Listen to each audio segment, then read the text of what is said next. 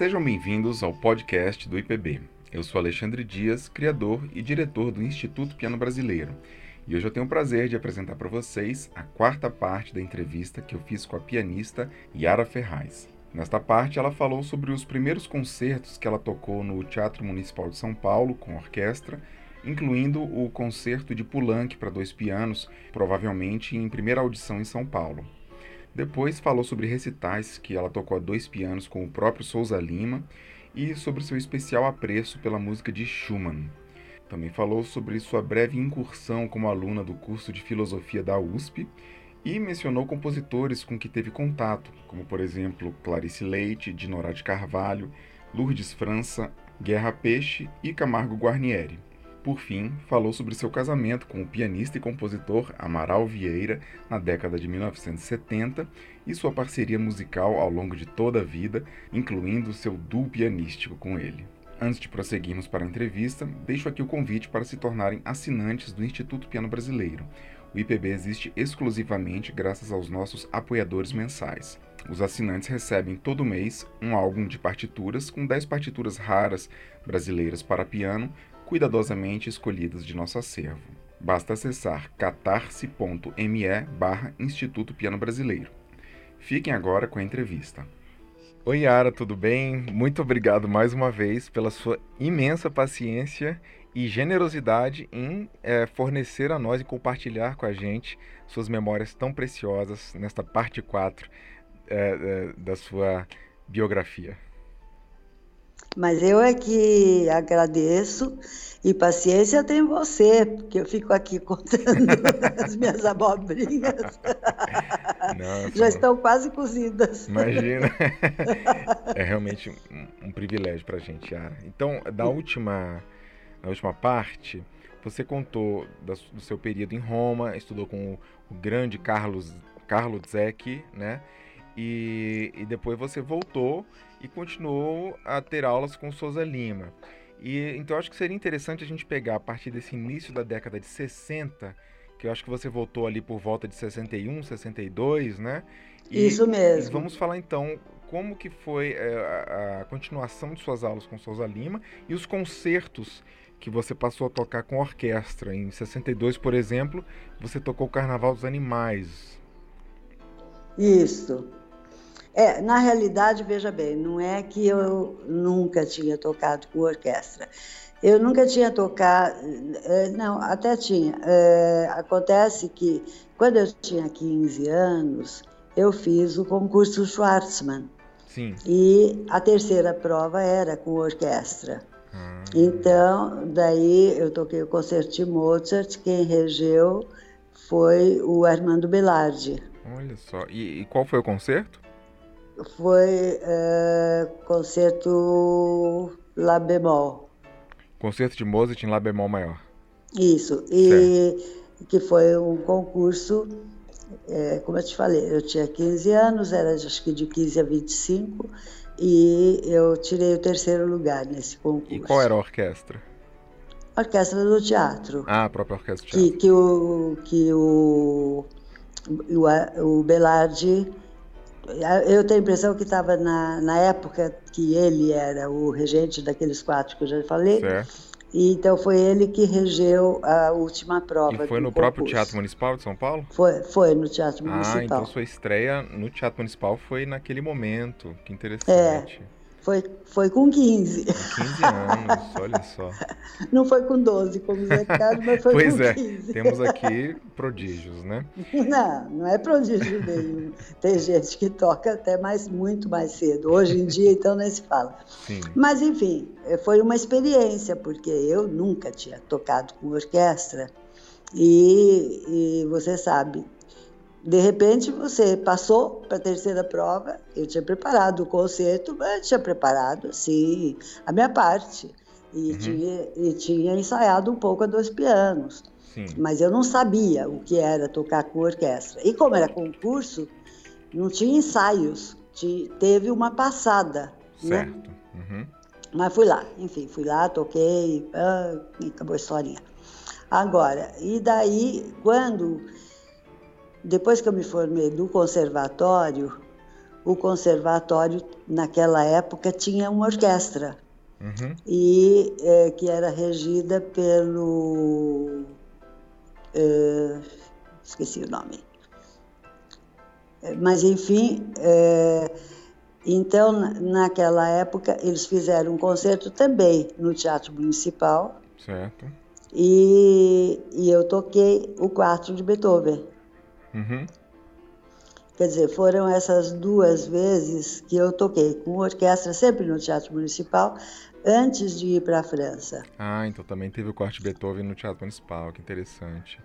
É, foi, foi daí, completo? Você tocou ele inteiro? Foi, então. é, inteiro. Daí, daí teve a França e a Itália, não sei o quê, e depois é que eu comecei a tocar de verdade, né? Com Souza Lima, assim, Sim. temporada mesmo, tudo, né?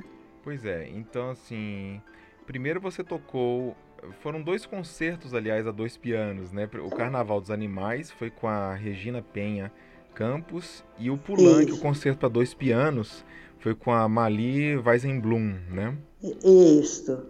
É, que memória Então, você tem porque, porque daí o, o maestro, sabe, o maestro gostava de negócio de dois pianos.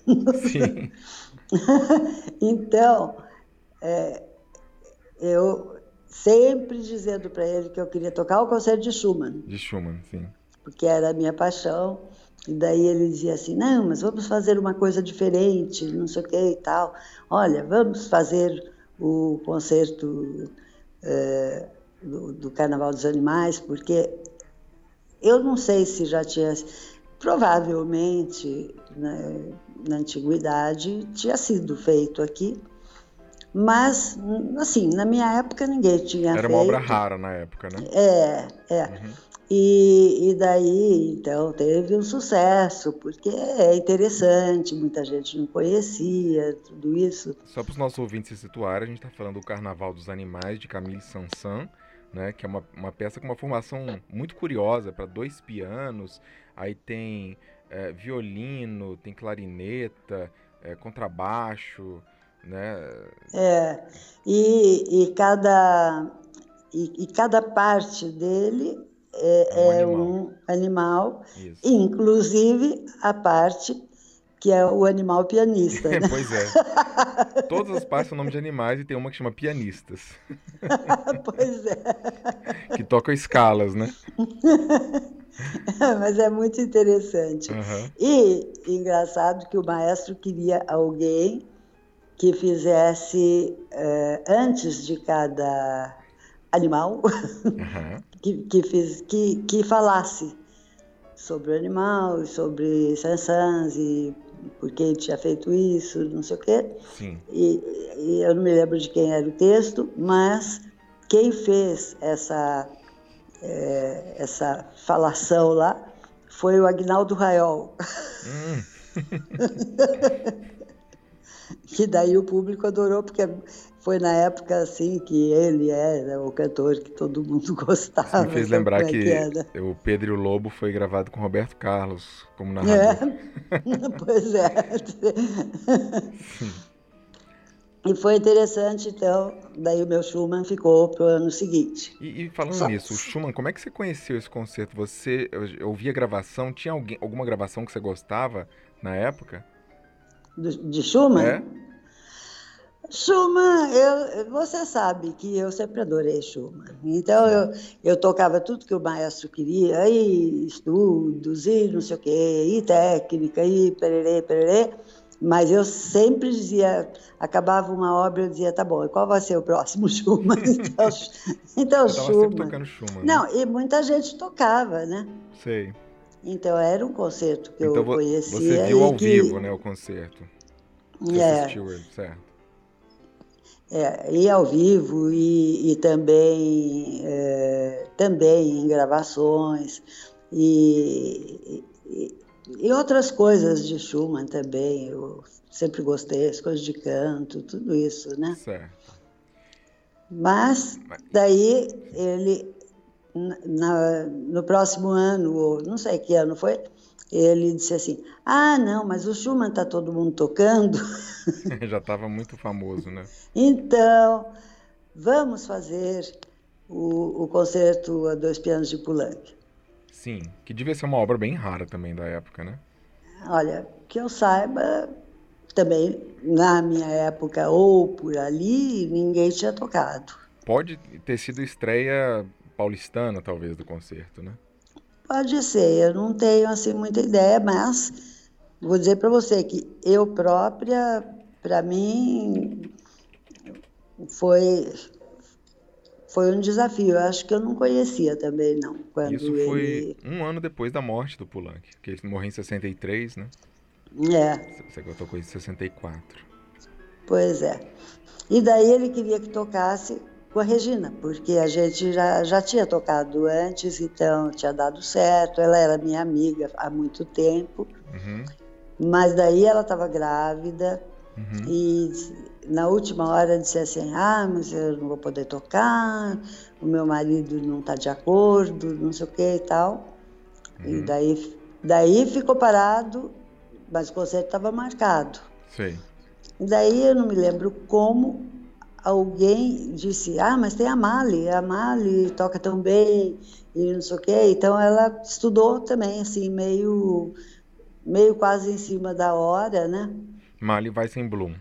Isso. Uhum. Que era aluna do Souza Lima também? Ou... Não, não. Certo. Não. Inclusive o maestro ficou conhecendo por causa disso, né? Certo.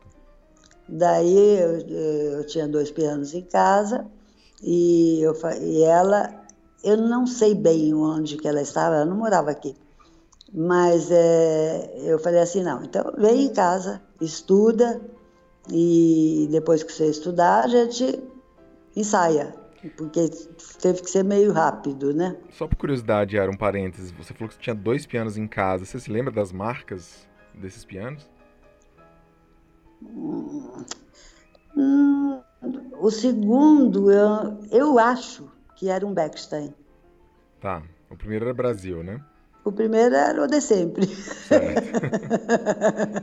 que está aqui na minha frente, aqui na minha sala ah, de dar aula até hoje. Que legal. ah, sim. Eu tenho 80 e ele tem 81.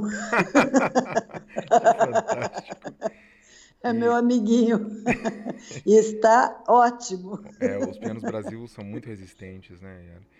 E, o, e lá no é. teatro, só por curiosidade, é, qual era a marca de piano que tinha lá para tocar? Hum, eu acho que era Steiner. Certo. Mas naquela época. Não, era Steiner, com certeza. Mas é, é que foi trocando, né? Sim. Mas tinha pianos bons, então, para vocês tocarem esses concertos? Ah, ah tinha. Uhum. Tinha, sim. Eu acho que quando a gente tocava dois pianos eram dois Steiners, mas não tenho certeza. Certo. Mas de qualquer forma, daí a gente, to... daí a gente tocou aqui e como a Mali era de Porto Alegre, uhum. ela falou com o Pablo Cômulos e disse assim, ah, eu estou tocando aqui em São Paulo, a gente vai tocar o concerto de Poulenc, você não quer fazer também? Não sei, ele também se entusiasmou então a gente tocou aqui em São Paulo e depois nós fomos para Porto Alegre e tocamos lá também. Ah, que interessante. Bom, para aproveitar foi... o trabalho, coisa que aqui às vezes é difícil. Às vezes você estuda, estuda uma coisa para tocar uma vez e acabou, tchau e bênção, né? Claro.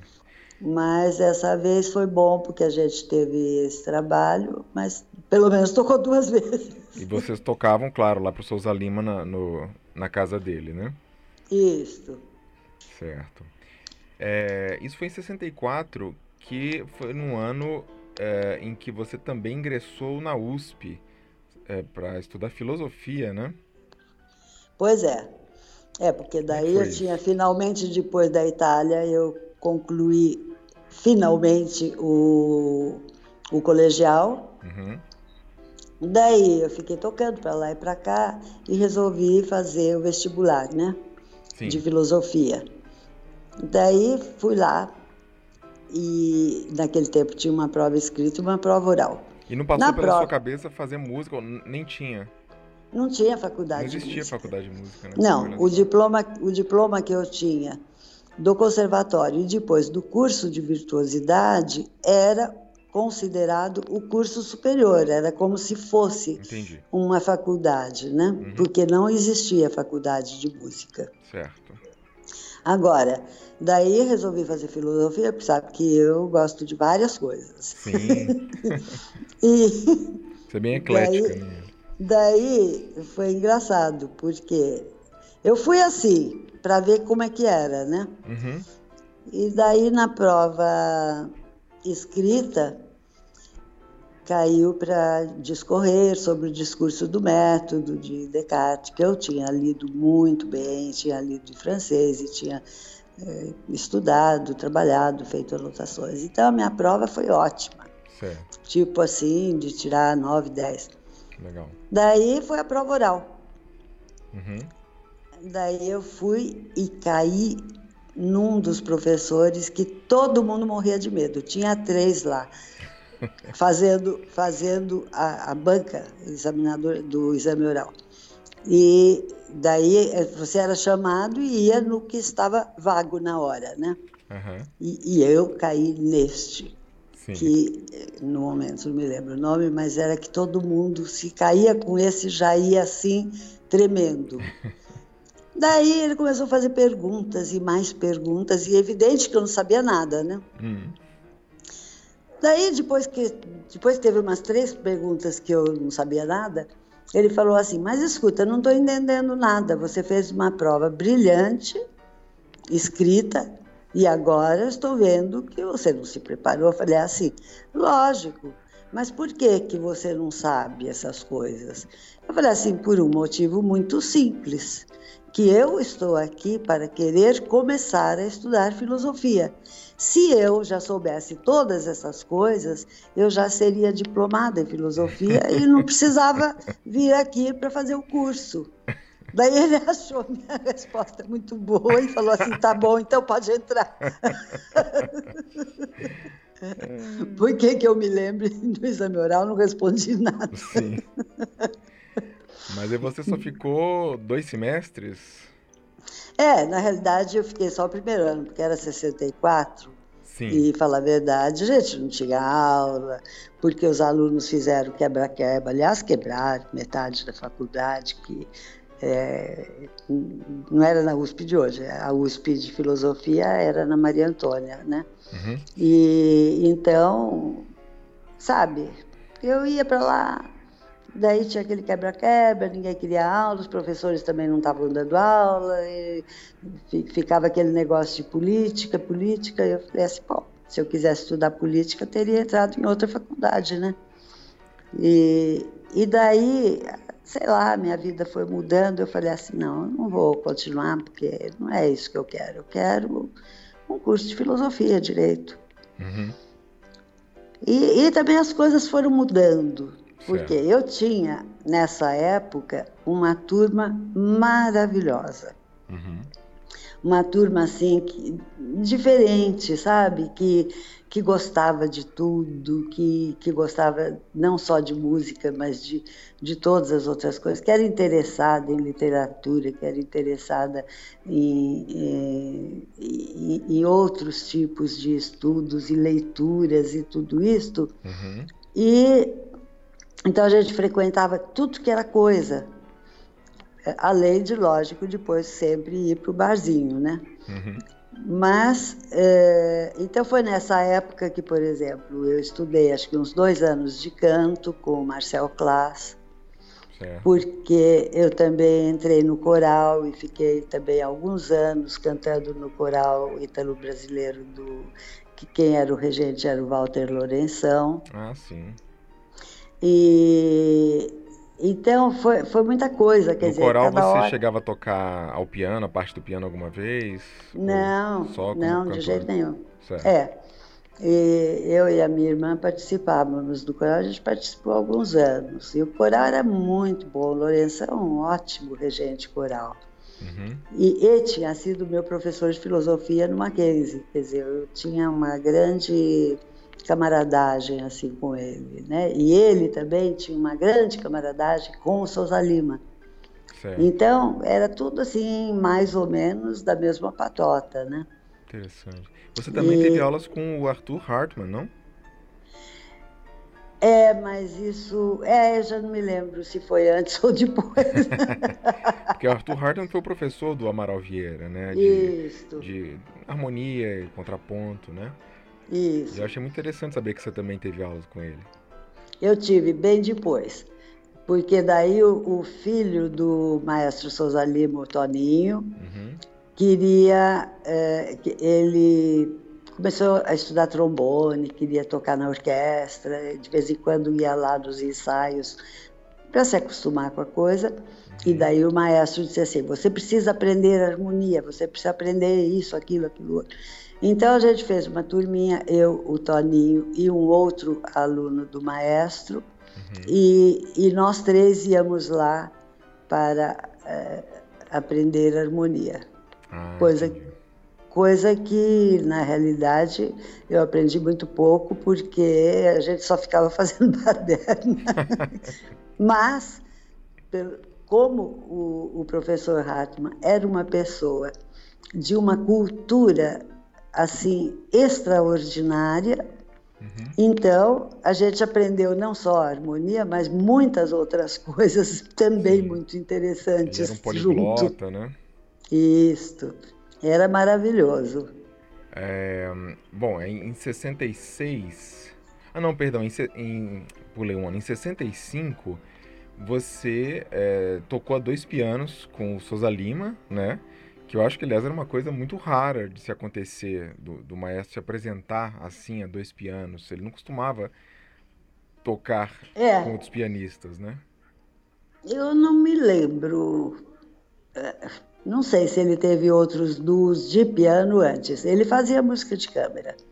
É, Sim, ele tinha, bem antigamente Paulo, ele tinha né? um trio, tinha um trio, um quarteto, tocava com um violinista.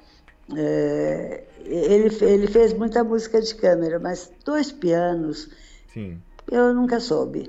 Pois Daí, é. um dia ele disse para mim, ele disse assim, ah, vamos fazer um concerto dois pianos? Eu falei, opa, vamos sim, lógico. Uhum. Então, ele escolheu as peças, vamos começar a estudar e tal, daí a gente marca, e daí a gente começou a estudar e, e fizemos esse concerto com, com peças muito interessantes.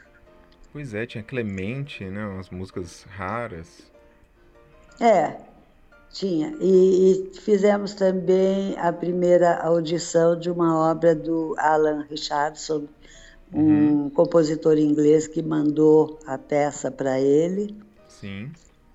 E eu ainda, quando a peça chegou, eu dei uma olhada assim por cima e falei: ai, maestro, que coisa mais chata. Eu não gosto de música contemporânea. Nem ah. tinha olhado. nem tinha olhado, nem tinha lido. Ele disse assim: Você é muito ignorante. Essa peça é linda e nós vamos tocar. Eu falei: Se o senhor quer, então tudo bem, vamos tocar. Já falei, não gosto de música contemporânea. Na cara dele, coitado. Daí Daí me apaixonei tremendamente pela peça. É, que legal. E depois, no fim, ele disse assim: Tá vendo o que, que dá falar sem saber as coisas? e vocês tocaram e também. E olha, vou dizer, vou dizer para você: toquei bastante com ele, o compositor ficou felicíssimo.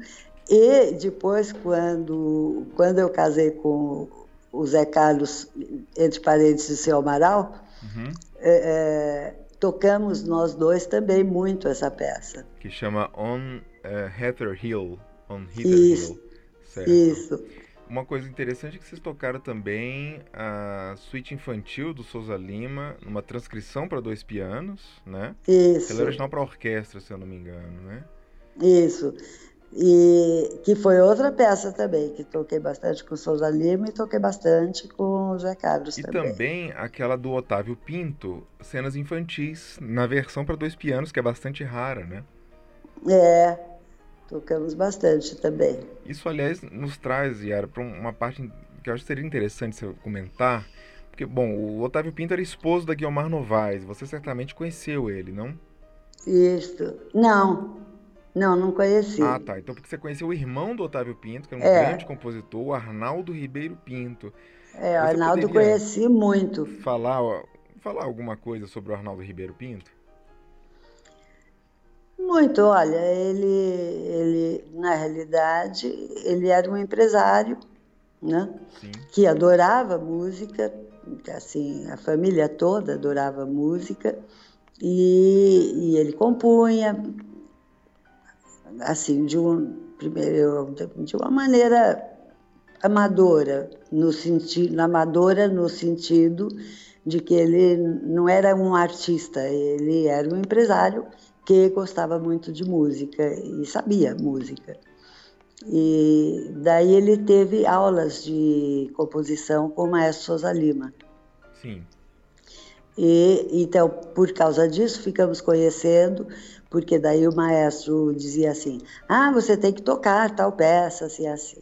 Tá. Daí fiquei conhecendo e uhum. daí estudei o poema dele e mais umas duas peças e, e ele vinha sempre em casa para dizer como é que como é que ele queria e, e como é que ele gostava da, das peças tudo isso ficamos muito amigos ele tocava piano claro não sei ele nunca tocou ah ele não tocava para você para mim não porque as peças dele são extremamente bem elaboradas né são. assim pós-românticas meio Rachmaninoff né isso e ele era uma pessoa muito, muito, muito agradável, muito interessante e muito animada com as coisas, né?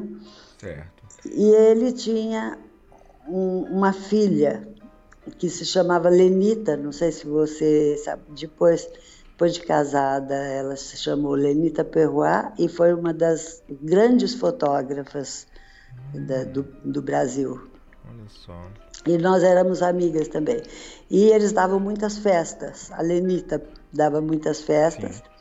Então a gente, quando tinha festa, a gente ia para a festa tipo hora do jantar e lá ficava, uhum. conversando, dançando, ouvindo música e não sei o quê. E voltava para casa em geral seis, sete horas da manhã. Eu me lembro que várias vezes minha, eu chegava tipo assim, seis, seis e meia da manhã, Sim. e a minha mãe estava na janela dizendo quando será que esta vai chegar? e eu chegava junto com o leiteiro, porque naquela época você sabe Sim. que o leiteiro todo dia entregava o leite. Nossa. E Yara, ele dedicou a você uma obra que chama Manhã de Abril. Isso. Né? Você até me mandou o manuscrito, super raro. Você chegou a tocar essa música em concerto alguma vez? Ou outras músicas dele? Olha, eu toquei. As músicas dele, eu, eu toquei todas essas e não, não, saberia hoje te dizer toquei aqui ou toquei ali. Sim, não. Precisa, precisaria pegar todos os programas de concerto e olhar. Excelente. Aproveitando, Yara, já que você mencionou o seu contato com um compositor, seria bacana você deixar também um depoimento sobre outra compositora importante do período, que era Clarice Leite. E que você conheceu muito bem, né? Muito. A Clarice era uma, uma pessoa muito doce. Uhum. É, era uma pessoa assim é, muito muito amiga. Ela era amiga dos amigos dela e ela era muito trabalhadora. Sei. Ela trabalhava especialmente com crianças, então ela tem uma infinidade de músicas que ela compôs para as crianças, eu acho que para os alunos. Ela era então professora de música. Ela era professora de uhum. piano. Certo. E mais do que isso, ela resolveu fazer concursos de piano. Sim. Então ela quase, eu acho que todo ano, durante uma época, ela fazia concurso de crianças desse tipo, assim, de 8 a 10, de 10 a 12, de 12 a 14. E onde e eram fui... executados esses, esses concursos? Hum, em vários lugares daqui de São Paulo. as, não era sempre num lugar só. Uhum. Eu, eu não me lembro agora para te dizer, mas é, muitas vezes eu estive no júri desses concursos. Ah, que interessante. É, junto, junto com outras pessoas, com eu, do que eu me lembro, Bezan, Eni, teve, teve, teve, teve muitos concursos e, e, e muitas crianças que participavam quando tinham 8, 10, 12 anos e Sim. que se, se tornaram se tornaram pianistas, né? E o nome do concurso era Concurso Clarice Leite? Ou... Concurso Clarice Leite. Sabe que a Clarice era mãe dos mutantes, né? Pois é, é uma curiosidade, curiosidade muito interessante. É... E, e afora isso, a gente era amiga, quer dizer, todas as músicas, acho que nós temos nem sei, mas quase tudo aqui em casa, porque todas as músicas que que saíam editadas, ela mandava, a primeira coisa, ela mandava pra gente, né? Sim. É, outra compositora desse período extremamente importante que eu acho que você deve ter conhecido é a Dinorá de Carvalho, não? A Dinorá eu conheci desde criança. Sim. Desde quando eu estudava com a Dona Maria de Freitas, uhum. que elas eram amigas. E isso eu já contei para você. É, você contou que tinha as, uh, digamos, elas eram grupos, amigas, né? elas eram amigas, mas assim é, tinha a, a, turminha de cada uma. Sim, sim. Mas é que além disso, a Dinorá era uma compositora incrível, né? Além de professora e... de piano. E Isso. você teve algum contato com a obra dela? Você pôde tocar alguma coisa dela para ela? Sim, toquei algumas coisas dela, inclusive, não sei se já, já comentei isso nas entrevistas, uhum. uma vez que eu ia tocar um concerto só de música brasileira e eu não tinha colocado de Norá. Hum. E daí ela me chamou e disse assim: Como que você não colocou uma música minha, nada? Uhum. E não sei o que e tal. Não, mas eu quero que você toque. Faltavam dois dias para o concerto. daí eu falei: Mas onde Norá? É que, sabe, no momento eu não tenho nada pronto, o programa já está pronto, não sei o que. Não, não, mas você tem que tocar. Olha, até já escolhi uma hum. música para você tocar. E, olha, nesse momento eu não lembro o nome da música. Talvez Mas a é... festa do Santo Rei, o Pássaro Triste. Talvez fosse, talvez né? fosse a festa do Santo Rei. Certo. Não me lembro exatamente. Mas eu sei que ela me deu a música dois dias antes Nossa. do concerto. E eu falei assim, mas tem certeza? tá bom, vou tocar. É interessante levei, a gente... Desculpe. Levei para casa, li a música, não era uma música melodiosa, não era uma música assim muito fácil, mas eu sentei o bumbum lá na, na cadeira e fiquei tocando aquilo, toquei, toquei, toquei, toquei, toquei, até decorar no dia seguinte. Olha só.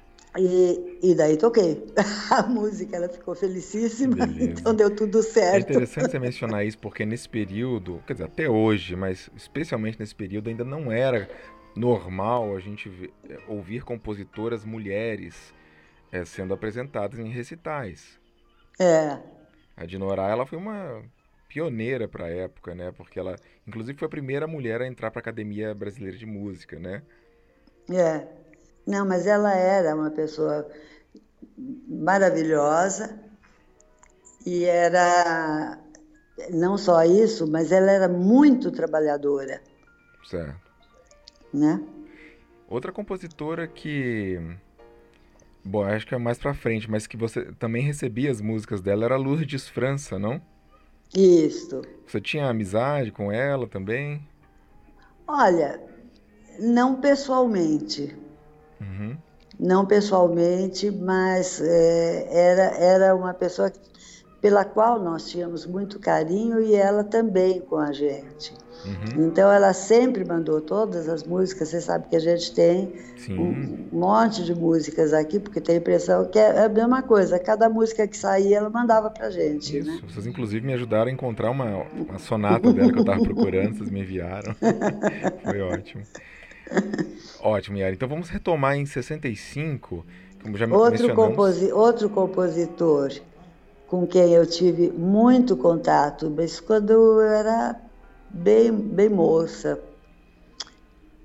talvez quando eu tivesse 16, 17, 18 anos, foi o Guerra Peixe, quando morava aqui em São Paulo. Hum. Porque também eu, eu, eu, devo ter algumas coisas dele aqui, uhum. porque sempre que ele fazia uma nova composição, uhum. ele vinha até em casa, que sabe que naquele tempo não tinha nada, né? Hum. Não, não, tinha internet, não tinha cópia, Sim. não tinha coisa nenhuma.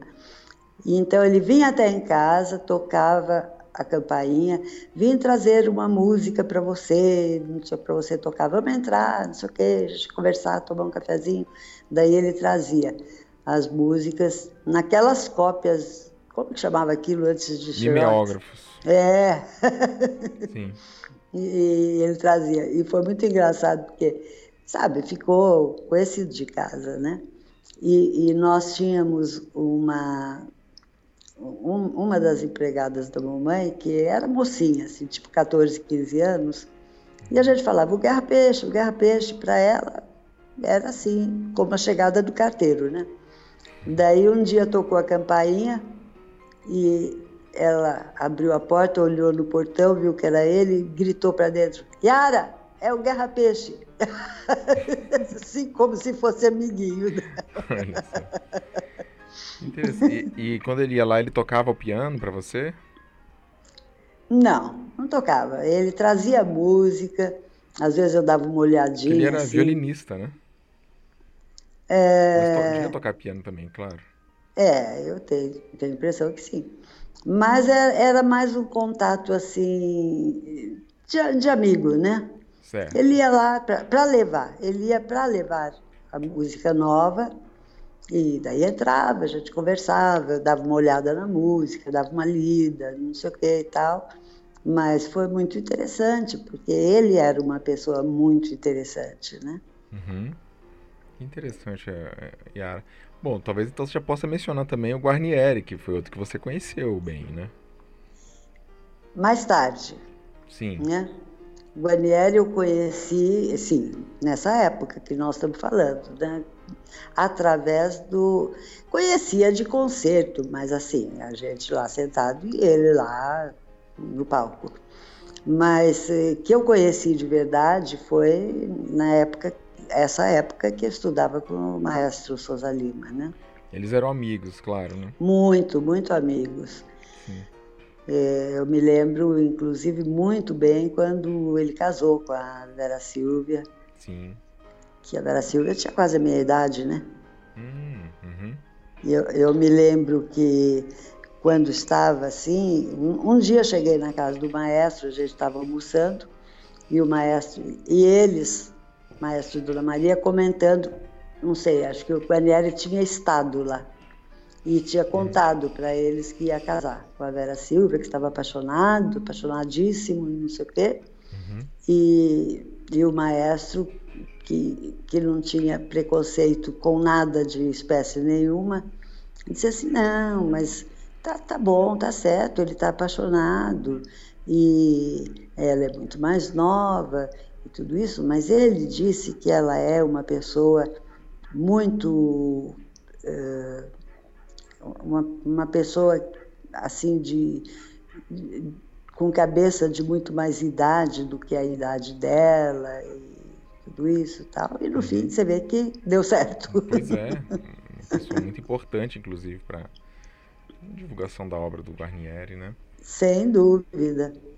E, aliás, a gente vai comentar sobre é, esse papel que você mesma desenvolve hoje com a obra do Amaral Vieira, um pouco mais para frente, né? é, é, mas assim, mais alguma memória especial com o Guarnieri? Você chegou a assisti-lo em concerto? Muitos, muitos concertos. Como regente, dele, né? Como regente. Porque o. Sabe, como eu falei para você, esses quatro regentes se davam muito bem Sim. lá do Teatro Municipal. Né? O De Guarnieri, o Camargo Guarnieri, o Belardi e o Souza Lima. Sim, porque e a gente eles... precisa explicar para os ouvintes aqui que existiam dois Guarnieres não relacionados, não aparentados, né? Nada. É, é, um, era o maestro aí da, da Orquestra Sinfônica do Teatro Municipal de São Paulo, né? Que é o Eduardo de Guarnieri. E outro Isso, que você está falando italia, italiano, italiano. E outro é o Camargo Guarnieri, também de ascendência italiana, mas brasileiro, nasceu em Tietê. E, mas grande compositor brasileiro, um dos, um dos grandes nomes da, da música de concerto brasileira. Isso. E então eles, eles, cada um também frequentava os concertos dos outros, né? Sim. Então a gente sempre ia. Eu ia sempre junto com o maestro Souza Lima, porque, na realidade, desde que eu comecei a estudar com o maestro Souza Lima, e especialmente depois que eu voltei da Itália, eu virei mais ou menos filha deles. Aconteceu mais ou menos aqui o que aconteceu na França. Com os gavos. E é engraçado, eu estava pensando outro dia que todos dois só tinham filhos homens, né? Uhum. E eu acho que daí às vezes fica faltando assim uma convivência Sim. com uma, uma filha mulher que seria diferente, né? uhum. né? De, de, um, de um rapaz. Verdade. É, para os pais. Então, eu virei essa filha de novo, pela segunda vez, daí com o maestro Souza Lima. Uhum. Nós morávamos perto, então, tudo bem, tinha as aulas. Uhum. Mas afora as aulas, eu ia para lá toda hora. E não só isso, mas tudo que eles iam, se eles iam para concerto, se eles iam fazer uma visita, se eles iam é, nas reuniões, como eu te contei, da Antonieta Rude e, e, e, do, do, do, Guilherme de Almeida, né? Ah, que, eles, que eles faziam muitas reuniões na casa deles. Não, Menotti deu pique, não? Menotti deu pique. E então a gente andava sempre junto né? Sim. Era por isso que o Guarnieri tinha ciúmes. que o Guarnieri dizia assim: Você só gosta do Souza Lima. Eu dizia: É, só gosto dele. E daí? por que você não gosta de mim? Não, eu gosto de você. Só, só não gosto que você fique me amolando. Mas, o, mas o Guarnieri era muito ciumento. Sei. Sim, nessa época, né? Nessa época que eu tinha 18, Sim. 20, 25 anos. E gostava, ele gostava de apoquentar as pessoas. E, e, as pessoas não reagiam. Sim. As pessoas, qualquer coisa que ele dizia, porque ele adorava, ele se, se divertia muito com isso. Uhum. Mas ele falava essas coisas e as pessoas diziam: Não, maestro, imagine, o senhor, o senhor está pensando isso longe de mim, não sei o quê. Eram outros tempos, as pessoas eram todas assim, Sim. cheias de coisas e tal. E quando ele fazia comigo, eu dizia assim: Ah, não me enche, o que, que é você isso? Reagia. Já se viu tal. Tá, tá bom, você acha que eu não gosto? Não gosto mesmo. E daí ele achava ótimo, porque ninguém fazia isso Sim. com ele, ele adorava. Né? Você chegou então, a tocar ficamos música... realmente muito amigos, e ficamos muito amigos para sempre daí, né? Beleza. Você chegou a tocar música dele para ele? Não me lembro, acho que não. Sim. Mas eu toquei, toquei em público, né? Tá. Mas não você lembra de alguma coisa... música dele que você tem estudado, que te marcou especialmente? Olha, vou dizer para você, na época, é, ele até se queixava muito, porque todo mundo só tocava dança negra, né? Dança negra virou a música mais famosa dele, né? Até é. Hoje. Então, todo mundo tocava, ele dizia, outra vez, não aguento mais ouvir isso. Mas já, já tinha a tocata que a Isabel Mourão, a Guilmar Novaes, né, tocavam. Não, lógico, mas o que eu digo é assim, sabe o quê? Tinha aquela bendita lei que existe até hoje, mas que ninguém nem, nem sabe nem lembra mais. Só que naquela época era, era obrigatório. Se você não estava fazendo um festival Chopin, Festival Beethoven, lá, se você ia fazer um recital variado, era obrigado tocar música brasileira. Pelo menos uma obra de brasileiro. Então, daí todo mundo tocava? Sim. Ou a dança negra do Guarnieri, ou a dança de negros do Frutuoso Viana, Sim. ou é, Impressões Celesteiras, ou dança do Índio Branco de Vila Lobos, porque ficou, coitados, tinham tantas obras. Sim mas as pessoas tocavam aquela meia dúzia, Aliás, que era uma, um fe... duas de cada um. Isso gerou um fenômeno quase que inacreditável, que é o fato, por exemplo, de Gisse King, quando veio tocar o Brasil, teve que aprender obras brasileiras e aprendeu assim de um dia para o outro, olhando para a partitura praticamente, decorando visualmente as obras. Cláudia Hall também aprendeu obras assim, né, por causa dessa é, lei. É, então, e, e tinha muita gente que vinha, uns que botava no programa, no caso do Guarnieri. E outros que chegavam e diziam assim, qual que é uma música aí rapidinha, tal, que, que dá para estudar depressa, porque tinha que tocar, era Sim. obrigado. E, e, o coitado do Guarnieri dizia assim, eu não aguento mais ouvir essa dança negra, será possível Mas que os ninguém ponteios, vai tocar outra coisa? Na época já não eram famosos os ponteios dele?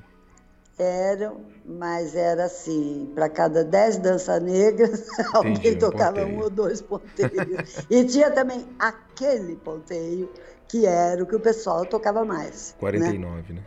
Pois é. Era assim. E eu acabei de me é, lembrar... vou dizer, até hoje.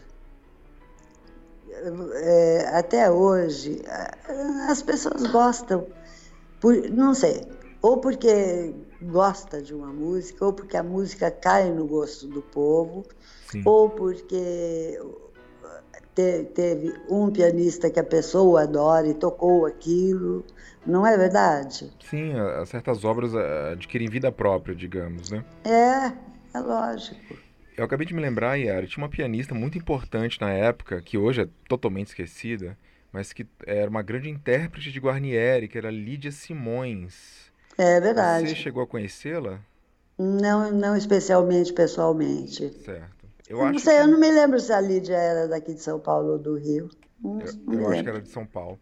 Eu acho que seria interessante agora a gente retomar uh, a linha do tempo que estávamos cobrindo, Yara. Em 65, você fez uma estreia de um concerto de um compositor americano. E que isso. foi algo bem interessante na sua carreira, né? Como é que, como é que foi. foi isso? Foi, foi uma maravilha. Porque é, é a mesma história. Era para tocar o concerto de Schumann. Uhum. e daí, daí o maestro recebeu um pedido do consulado americano para fazer um concerto só com obras americanas. Eu não sei por que este John Donald Robb, de alguma forma, antes disso, tinha mandado para o maestro um, esse concerto. Estava lá.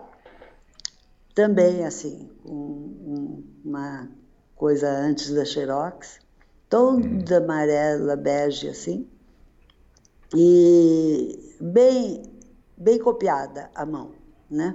Uhum. E daí o maestro disse assim, ah, mas não pode fazer um concerto sem ter solista, então, olha, deixa o Schumann para depois, vamos, vamos fazer essa obra. Eu falei, quando? Esse daqui 20 dias. Hum. Eu falei, ai, maestro, jura? Ele disse assim, é. eu disse, mas não dá tempo, é um concerto hum. comprido, e não sei o quê. E eu, sabe, nas minhas folias de sempre, né? Que tinha uhum. minha turma, meus namorados, minhas coisas. e daí ele disse assim, não, não, você vai fazer. Quando ele dizia você vai fazer, não adiantava nada. Eu, eu também não sabia dizer não. Era uma ordem, né? Daí eu falei, tá, e como é que vai fazer?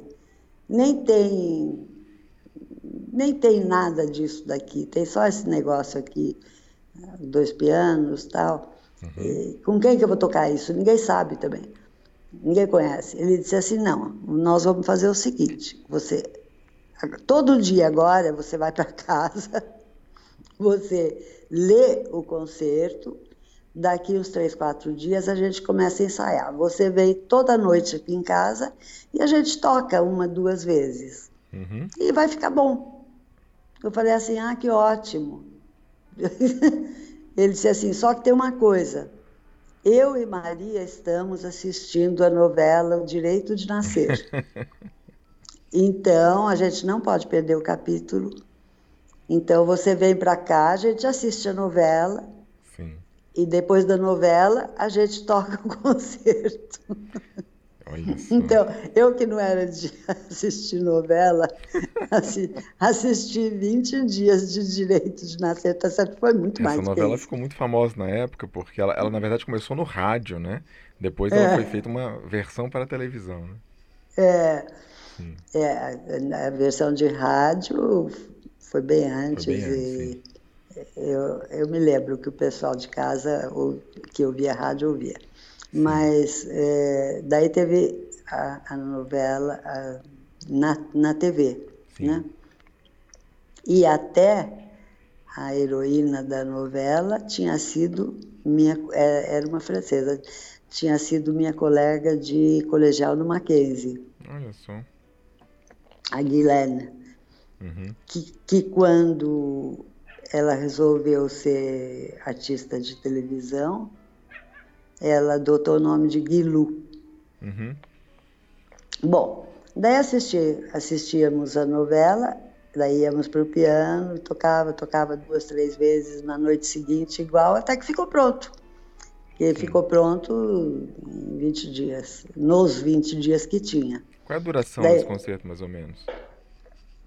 Ah, eu acho que uns 20, 20 20, e né? poucos minutos. Uhum. Normal, um Certo. concerto normal. Daí, é, daí o maestro avisou que, que ia fazer o concerto dele finalmente. E, e ele disse assim: Ah, eu vou assistir. É, tá, que ótimo.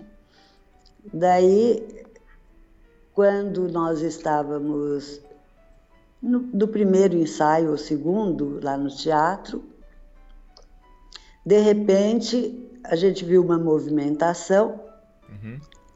Era um homem de quase dois metros de altura que tinha entrado por uma frisa do teatro, porque acho que ele não viu como é que era lá, não conhecia, né? Sim. Então ele entrou por uma frisa, daí ele pulou a gradinha da frisa, É. em vez de sair, ele pulou a gradinha para entrar no, no público. Meu Deus. Daí a gente olhou assim, aquele homem, e ele, ele fez isso no intervalo do concerto, daí foi até o palco para conversar, para dizer que ele tinha chegado, Era o que foi compositor. direto. Isso era o compositor. Daí o maestro me apresentou e ele falou assim: Poxa, mas você me disse que quem ia ser a solista ia ser uma grande pianista. O que eu estou vendo aqui é uma menina. Oh. Eu nem era tão menina assim. Aham. Mas o maestro disse assim: Não, pode, pode ficar sossegado, senta aí que nós vamos passar o concerto de novo. e daí foi ótimo. Fizemos o concerto, teve muita publicidade. Sim. Ele deu muitas entrevistas, era uma pessoa culta, amabilíssima A gente e não falou o nome dele, é John Donald Robb, né? isto. Uhum. E então ficou aqui, a gente fez o concerto na sexta e no domingo de manhã. Sim, porque é, De- é- é legal a gente falar isso também, Ara, porque todos os concertos eram repetidos no domingo de manhã para um público jovem, né? É, diz- dizia que era para o público jovem, mas todo mundo ia, né? Sim. É, lotava. E, e- e a televisão tele- televisionava os concertos de domingo de manhã. Todo domingo. Todo domingo. Era TV Cultura? Era. Nossa. Todo Imagina domingo. Quanta, quanta coisa, nem era. Quanta coisa teve e quanta coisa foi perdida, né? Você já é procurou assim- saber é assim se mesmo. sobreviveu alguma filmagem sua lá? Desse concerto, não. Dessa época, porque você tocou várias vezes? Não, Certo. nada sobreviveu. Uhum. Tem a gravação do concerto, né? Ah, em sim, áudio. Em áudio. Em áudio tem. Maravilha. Mas, mas a, a parte que foi. Porque era assim, eles televisionavam direto, né? Ao vivo. É, e não, Sem gravar, né? sem gravar. Pois é. Então tinha coisa que ficava, tinha coisa que não ficava, né? E você depois foi convidado pelo John Roy para tocar lá no Texas, onde ele morava, né? Ele morava no Novo México. Ah, perdão, Novo México, Albuquerque, né? É isso mesmo. É, por duas vezes, duas vezes ele organizou é, pequenas turnês, assim, de quatro, cinco concertos para mim Uhum. lá, né? Em, em duas épocas diferentes, Sim. especialmente assim de música brasileira. Então, depois eu fui, alguns anos depois, duas vezes. E foi uma delícia, porque daí ficava na casa dele, eh, quando viajava para lá e para cá, para outras cidades para dar os concertos, ele viajava junto, ele mesmo fazia a apresentação da- do concerto, das obras, falava sobre as obras, tudo isso, né? Era Exatamente. muito Até se você me interessante. permite, eu queria falar para os ouvintes, convidá-los a acessarem uma gravação que você nos mandou, que estava em fita rolo, de um recital seu em 1976, no Novo México, né, em que o o John Robb ele fala sobre as obras e você tocou só obras brasileiras e foi muito interessante. Tem ali obras do Amaral Vieira, acho que vocês eram recém-casados, né? Tem João Sepp, Clarice Leite, Frutuoso Viana, Francisco Mignone, Ernesto Nazaré, Souza Lima, Camargo Guarnieri e Vila Lobos. Uma maravilha de repertório. A rodinha toda. Exatamente. E foi engraçado porque o, o José Carlos Amaral Vieira, Uhum. eu não sei se foi nesse concerto, mas um dos concertos, uma das vezes que eu fui para lá, a gente não era casado Uhum. ainda. E, e eu toquei umas coisas dele e foi engraçado porque o, o, o Rob falando sobre a peça que ele que eu Sim. tinha que eu, que eu estudava na casa dele, né? E ele adorou e tal. E ele disse assim: este é um compositor muito jovem. Falou que ele sabia e eu garanto a vocês que ele vai ser um grande nome na música. Sim. Então, é, foi uma profecia que deu certo. Pois é. E é, é fascinante. Tem até foto de você é, co- ao lado do Amaral, quando ele ainda era criança, né? Porque vocês dois estudaram com Souza Lima. Né? Isso. É muito Ah, tem muitas fotos dessa época. Pois é. Vocês viriam depois assim, é, se casar muitos anos depois, né? É, Yara, eu acho que esse seria um, um momento interessante para nós encerrarmos essa parte, porque a gente já cobriu aqui vários dos seus recitais e concertos na década de 60. Pra, na próxima parte a gente falar da década de 70, quando de fato né, começa a sua ligação com a Maravieira. Vocês têm um duo É, importantíssimo. porque na, porque na realidade a gente tem que, para terminar esta parte, a gente Uhum. tem que dizer o seguinte: como eu já disse a você, eu tocava toda vez que aparecia coisa para tocar. Aparecia muito. Sim, Era convidado aqui, ali, não sei o que e tal. Eu nunca procurei concerto para tocar, mas era bastante convidada. uhum, Daí fiz esses concertos com orquestra, fiz muitos recitais nessa época. sim. E como você viu, até mais ou menos 65, 66. E daí, em 67, eu me casei. Ah, sim. Eu me casei e, e tive um casamento que durou nove anos. Sim. Nestes nove anos, eu tive dois filhos. eh, a Ana Maria nasceu primeiro, depois o Sérgio. E eh, eu nunca parei, porque nesse tempo eu dava muita aula de piano. Sim. Dava muitas aulas, pra- especialmente para muita gente, mas especialmente para crianças, que eu sempre gostei de trabalhar com crianças. cada seis meses fazia audições dos alunos em casa, com gente, com público. Sim. O maestro Souza Lima sempre ia às audições dos meus alunos, uhum. fazia os alunos tocar umas peças dele também, tudo isso tem inclusive fotografias dele uhum. em audições de alunos meus em casa. E, é, e assim transcorreu, transcorreram estes nove anos nos quais eu praticamente não toquei.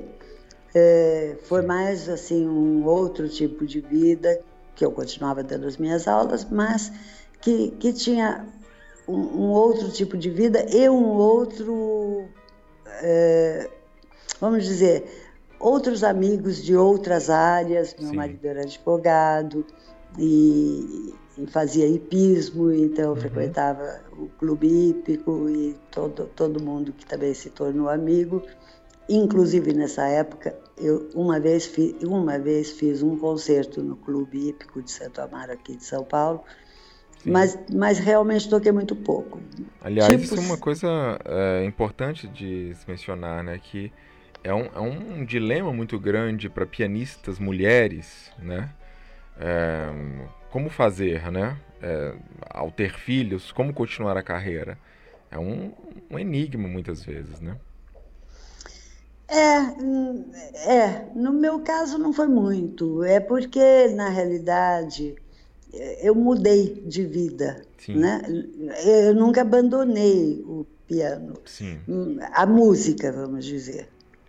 Mas daí eu já também dava aula o tempo, quase o tempo todo, não, não, não, tava, não estava estudando.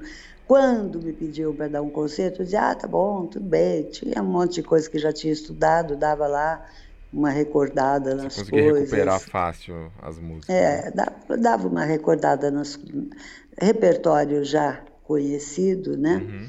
Toquei uma vez no MASP, que o, quando o Loureição era é, diretor da parte de música do MASP aqui de São Paulo. Sim. Mas, mas não assim, com aquela frequência que tocava antes. Né? Até que o meu casamento terminou de verdade, terminou algumas vezes, mas terminou Sei. de verdade. Uhum. E eu me casei em 1967 Sim. e terminou em 75, 76. Uhum. E foi é. daí, e foi daí então, quando o José Carlos voltou da, da Europa, da Europa, em 75, que nós começamos a tocar duo e, e que daí as coisas aconteceram. Pois é, e a e gente daí, e, isso. Porque... E daí, em 77, nós nos casamos. Sim. Então eu sou, do, sabe, dos anos 7, né? Porque eu casei em 67 e em 77. e em 79 vocês gravaram lá as valsas de Brahms, né? E a mazurca andante e mazurca tempestuosa, né? Mas acho que não foi 79 não, porque este este LP das danças românticas a gente gravou antes de, do nosso casamento. Eu tenho a impressão que é capaz de você ter a segunda prensagem, né? Não, de fato, eu confundi, era. Não, mas eu queria mencionar que vocês juntos criaram a Scorpius, que, como a gente mencionou lá no depoimento do Amaral Vieira, né? É, provavelmente é, foi o primeiro. Isso também, isso também foi bem depois. Né? Foi, né? claro. A gente criou a Scorpius depois de alguns isso, nós anos que a gente estava casado, né? É interessante mencionar que provavelmente foi o primeiro selo independente de música de concerto no Brasil. Né? Então eu vou é, pode, pode, pode, ter, pode ter sido sim. Pois é, mas, mas desde, desde as danças românticas foi assim. Nós gravamos ao mesmo tempo quando a gente foi contratado pela RCA, nós gravamos ao mesmo tempo, nas mesmas sessões, o Danças Românticas para Piano a Quatro Mãos e o Schumann dele sozinho. Mas Sim. daí a RCA nunca lançava dois discos ao mesmo tempo. Então eles perguntaram qual que queria lançar primeiro.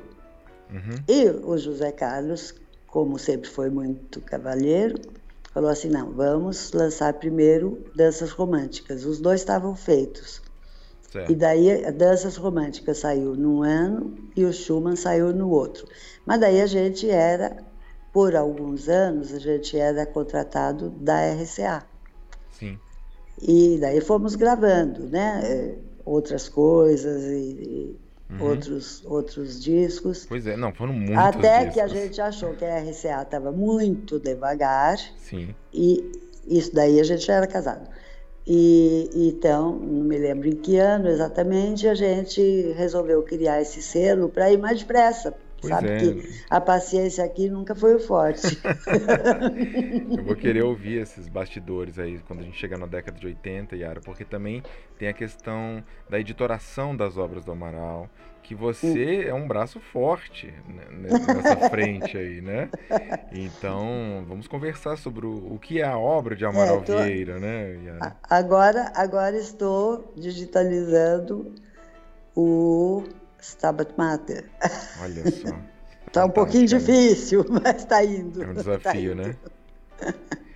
É, você até comentou comigo de sua vocação para Mindinha, né? Como é que você tinha falado? Alguma coisa nesse sentido, né? Não, não, eu aprendi com ela. A vocação não sei se é. Entendi. Mas eu aprendi com ela que quando a gente se dá a uma causa, se dá inteira. Excelente, Arol. Então, ele Querido. agradeço mais uma vez. Imagina. E no próxima parte a gente então retoma aí a partir da uh, meados da década de, de 70, a, né? A partir de quando acabou um casamento e começou pois é, o outro. Exatamente. E, tá começou uma, uma, linda história também. Um grande abraço para você. Um beijo, Yara. Muito obrigada. Um beijo para você. Tchau, tchau. E assim ouvimos a quarta parte da entrevista com a pianista Yara Ferraz. Acompanhe os trabalhos do IPB através de nossos perfis no Instagram, Facebook e especialmente nosso canal no YouTube, em que temos publicado uma grande quantidade de materiais relativos ao piano brasileiro. Um abraço, tchau!